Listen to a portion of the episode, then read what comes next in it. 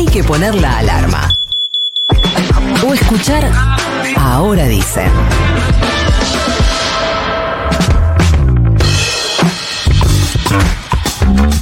Sigue la crisis en el sector médico. 33 entidades médicas emitieron un comunicado en las últimas eh, horas reclamándole a las prepagas y a las obras sociales por retrasos en los eh, pagos a los médicos, a los trabajadores eh, de la salud y también no solo los retrasos, sino la suma, la cantidad de guita básicamente que cobran por cada consulta. Para hablar de toda esta situación estamos en línea con Juan Pablo Casasco, él es presidente de la Federación Nacional de Neurocirugía y además presidente de la Sociedad Argentina de Patologías de Urgencia y Emergentología. Te presenté bien, Juan Pablo, buen día. Nico Fiorentino te saluda, ¿cómo estás?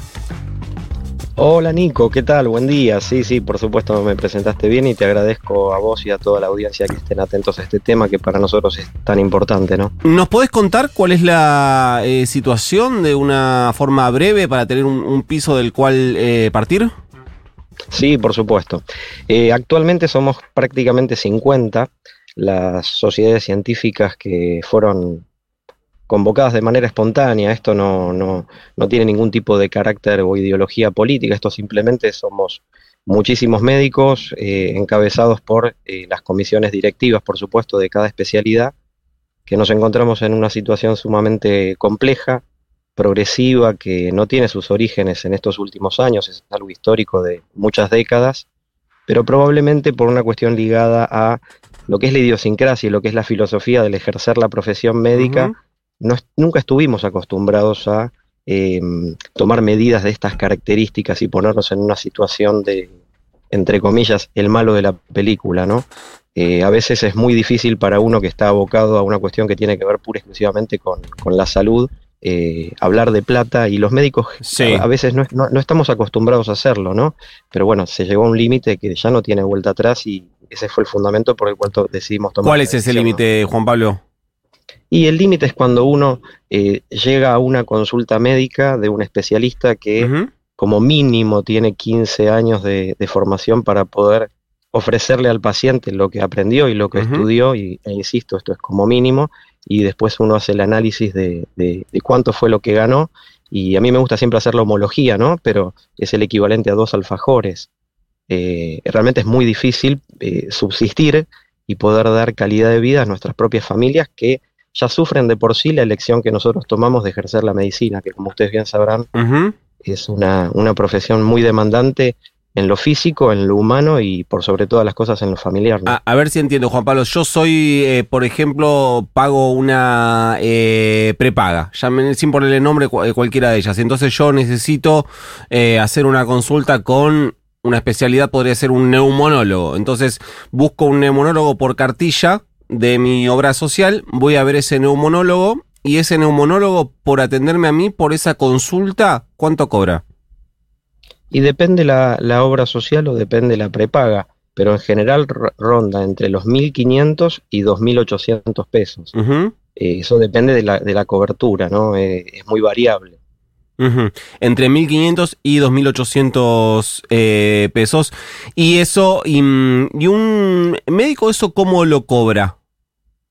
Eso lo cobramos generalmente, depende también la cobertura, como muy temprano, muy temprano, a los 30 días, pero nunca a los 30 días de ejercida la práctica. Si yo veo un paciente el 10 de este mes, antes del 10 del mes que viene, tengo que hacer la facturación por ese paciente y de ahí hay otro mes de demora. Eso en, los casos más ágiles, ¿no? Llegamos a tener demoras de 120, 180 días.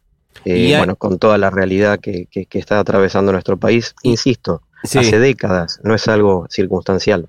¿Y hay diferencias entre las distintas prepagas respecto al cumplimiento? Dicho de otra manera, ¿hay eh, prepagas que tienen eh, peores niveles de cumplimiento que otras? Sí, por supuesto. Sí, sí, sí. ¿Te puedo preguntar cuál es?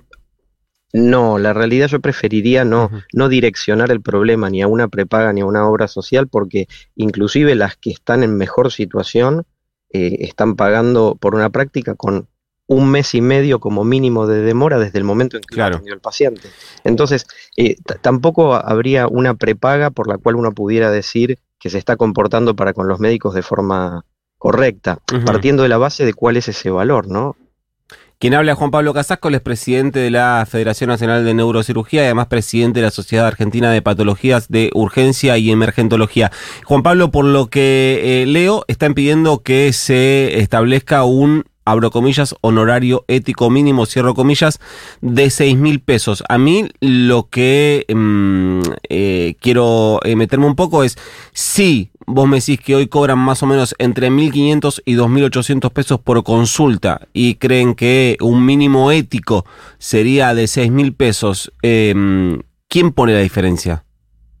Lo que estamos planteando es que sea el paciente. Nosotros, eh, sin lugar a duda, eh, desearíamos que no sea el paciente quien ponga esa diferencia. No estamos hablando de que el paciente debería pagar 6 mil pesos, sino, como muy bien explicaste vos, la diferencia para llegar a esos 6 mil pesos.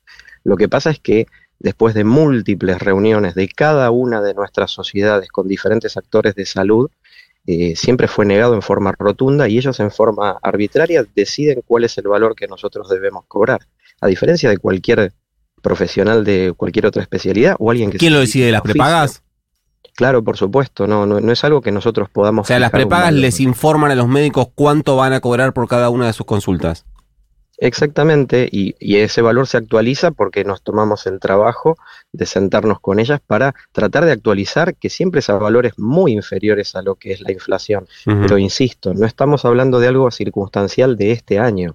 Eh, yo puntualmente me dedico a toda la cuestión, eh, yo soy, como muy bien lo dijiste vos, soy, soy, soy médico y ejerzo mi profesión, pero en paralelo eh, estoy muy metido en la defensa de los honorarios de los profesionales y como mínimo hace siete años en forma activa que me dedico a esto, pero desde que tengo uso de, razón tengo que, discutir y charlar con, gente de, la salud por el tema de honorarios. Si uno no se acercara a hablar con ellos, el precio se mantendría ad eternum en valores bajísimos. Ahora, eh, lo que ceden es un porcentaje mínimo para poder dejar conforme a la persona que, se sienta a negociar, pero siempre estamos llegando a esta situación, entonces esto es insostenible. Juan Pablo, está claro que desde mi lugar yo de ninguna manera voy a cuestionar eh, los, los ingresos que eh, demanda por su tarea ningún tipo de trabajador o trabajadora.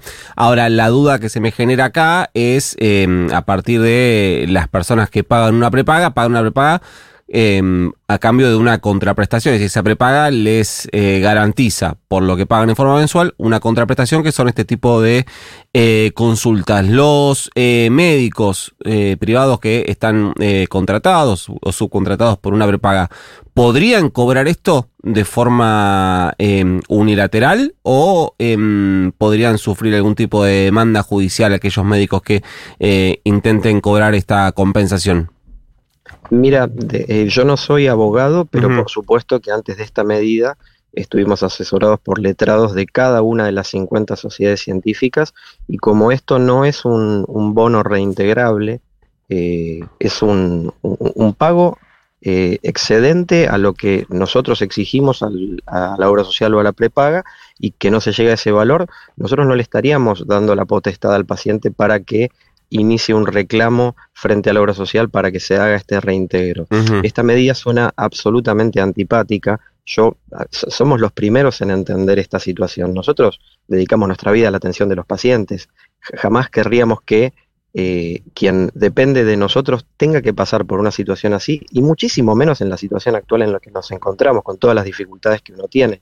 Cuando yo me refiero a uno tiene, quiero incluirme dentro de la sociedad porque yo también soy una persona, yo pago el colegio de mis hijos, tengo que ir al supermercado, pago la tarjeta, eh, yo no estoy exento de esta realidad, pero todo aumenta en forma paralela a los costos que hoy por hoy tiene cada uno de, los, de, las situaciones que, nos, que nosotros vivimos y hay otras cosas que están totalmente desactualizadas. Eh, a mí me gusta siempre también hacer una aclaración, ¿no? Yo ayer, voy a contar algo anecdótico, tuve que comprar un antibiótico para mi hija, yo pago una prepaga, eh, yo pago 180 mil pesos de prepaga para todo mi núcleo familiar porque la pago de mi bolsillo, no, tengo otra, otra posibilidad que hacerlo así. Y yo, por supuesto, me cubrió mi, prepaga un 40% del medicamento y el 60% restante lo pagué yo. Eh, y yo no, nunca vi a ninguna prepaga ofuscada porque el pobre paciente tenía que pagar ese excedente porque las farmacéuticas tenían un costo que ellos no podían equiparar para dar 100% de cobertura. Ese es el fundamento. y, claro, mientras estaba haciendo yo pensaba en toda esta situación y digo, bueno, a ver, esto sería algo equiparable, algo igual, con la diferencia, por supuesto, de que es una medida bruscamente instaurada en la sociedad sin un, consenso previo, si se quiere, pero justamente el fundamento de esta idea era poder lograr eso, lo que logran capaz otros, otros trabajadores, eh, como por ejemplo cortando una ruta con un camión y que a las pocas horas tienen resuelto el problema. Nosotros los médicos no estamos acostumbrados a tomar ese tipo de medidas porque no sentimos que, no, no nos sentimos cómodos haciéndolo. Nosotros tenemos una visión diferente de la vida, pero bueno, la vida implica también poder sobrevivir y poder afrontar los gastos y costos que tenemos como cualquier trabajador, ¿no? Juan, te hago una consulta. Buenos días, Florencia Gutiérrez te saluda. Las prepagas han aumentado, por lo menos en lo que va de este año, aproximadamente un 70%, un poquito menos.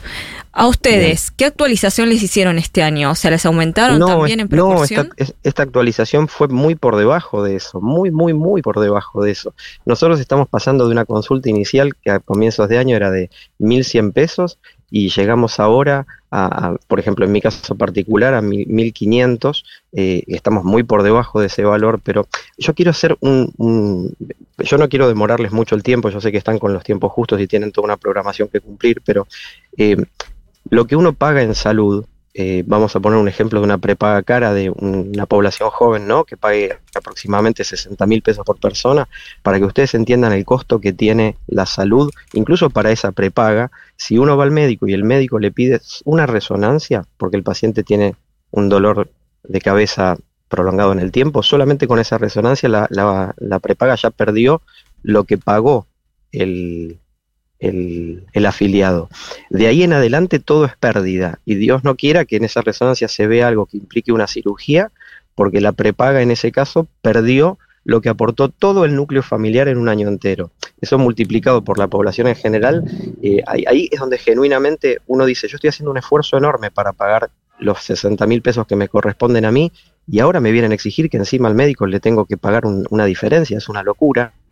Claro, no, pero a ver, lo que me queda claro es, eh, las prepagas aumentaron 66, a ustedes 36, o sea, la mitad les aumentaron y claramente eh, el sistema no, está funcionando porque si las prepagas eh, no, no cubren los costos, a ustedes no les pagan como corresponde y encima la gente, además de pagar 180 lucas por mes la prepaga, tiene que pagarle al médico, parece que hay que pensar también en, en, en un esquema que sea superador.